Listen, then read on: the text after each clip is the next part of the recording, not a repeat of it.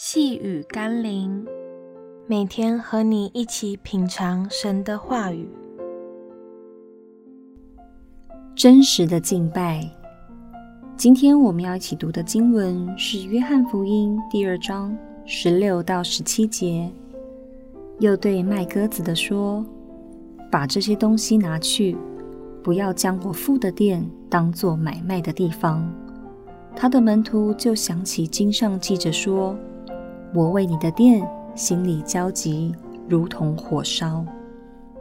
当年的圣殿文化已经远离了神设立圣殿的目的。当人们去圣殿献祭的时候，应该要自洁，从自己家中取最好的牲畜去献祭。而去献祭的人也应该提早预备，找到最好的祭物去献给神。而不是到了圣殿门口才临时采购。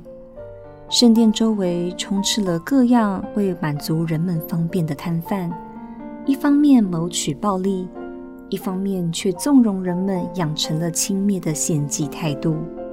难怪耶稣心里如同火烧，看到百姓如此的远离神，随意应付敬拜，他岂能不焦急呢？今天。我们又是以什么样的心情和态度去参加教会的每一次聚会呢？若耶稣看见你的内心，他会高兴还是焦急呢？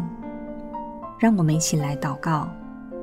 主啊，我必须承认，很多时候我也如同当年圣殿门口的人们，去教会敬拜你，没有预备好自己的心，随便应付。也没有带着要奉献给你的金钱或祭物，甚至还因着奉献而感到厌烦。有时去教会也只是为求自己的好处。求你赦免我的轻慢，并使我能存敬畏的心侍奉你。奉耶稣基督的圣名祷告，阿门。